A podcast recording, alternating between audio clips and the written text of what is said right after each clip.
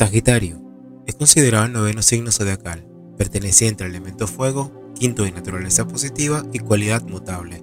Está regido por Júpiter y su opuesto y compatible es Géminis. Según la mitología griega, la historia comienza con la ninfa Filira, quien fue acosada por Cronos, el administrador del universo. Para evitar el acoso, Filira se transforma en una yegua y huyó.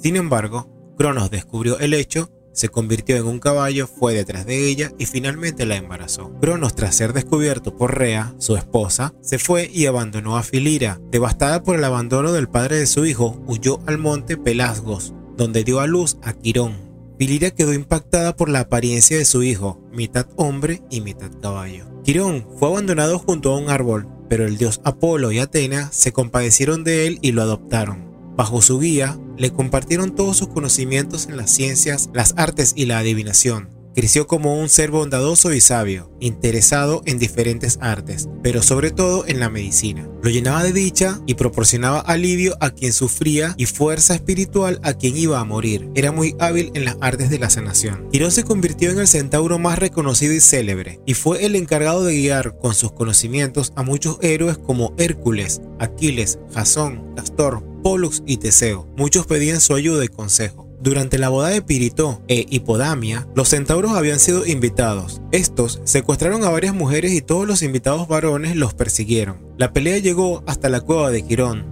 entre los luchadores estaba Hércules, quien confundió a su maestro Quirón y le disparó una flecha envenenada con la sangre de Hidra, que le provocó una herida terrible en la rodilla. El centauro comenzó a retorcerse del dolor, sin embargo, se le había dado la inmortalidad, por lo tanto podía sufrir pero no morir. La herida jamás sanó y nunca dejó de dolerle. Esto hizo que le suplicara a los dioses la oportunidad de ceder su inmortalidad, para así morir y escapar de tanto sufrimiento. El dios Zeus accede y Quirón le cede la a Prometeo, un titán que se salvó del sufrimiento gracias a ese significativo regalo. Por su bondad y su vida ejemplar, Zeus lo eleva al firmamento y para que su figura no quede en el olvido, lo envió a las estrellas como la constelación de Sagitario, siempre armado con un arco y sus flechas. La constelación de Sagitario se encuentra ubicada en el hemisferio sur y por debajo del Ecuador. Se puede observar de manera fácil durante las estaciones de otoño, invierno y primavera. Podemos ubicarla exactamente entre las constelaciones de Escorpio y la constelación de Capricornio. Tiene la forma parecida a un centauro con arco en la mano. También hay personas que la representan como una tetera. Entre las estrellas más brillantes de la constelación se encuentra Pistola, una de las estrellas hipergigantes e hipermasivas más luminosas de la Vía Láctea. Su nombre proviene de la forma de la nebulosa que la ilumina, la nebulosa de Pistola. Luego tenemos a un conjunto de tres estrellas, Caus Australis, siendo la más brillante, 250 veces más luminosa que el Sol, Caus Borealis y Caus Medium que forman el arco de la constelación. En latín la palabra Caus significa arco. Nunki es la segunda estrella más brillante y está ubicada en la región central de la constelación. Los nativos bajo el signo de Sagitario, el arquero, son personas que aman el conocimiento filosófico, pacíficos, exagerados e independientes. Ellos sueñan con un mundo más humano y espiritual. Asimismo, destacan por ser aventureros, proféticos, deportistas y viajeros. Son personas que cuentan con energía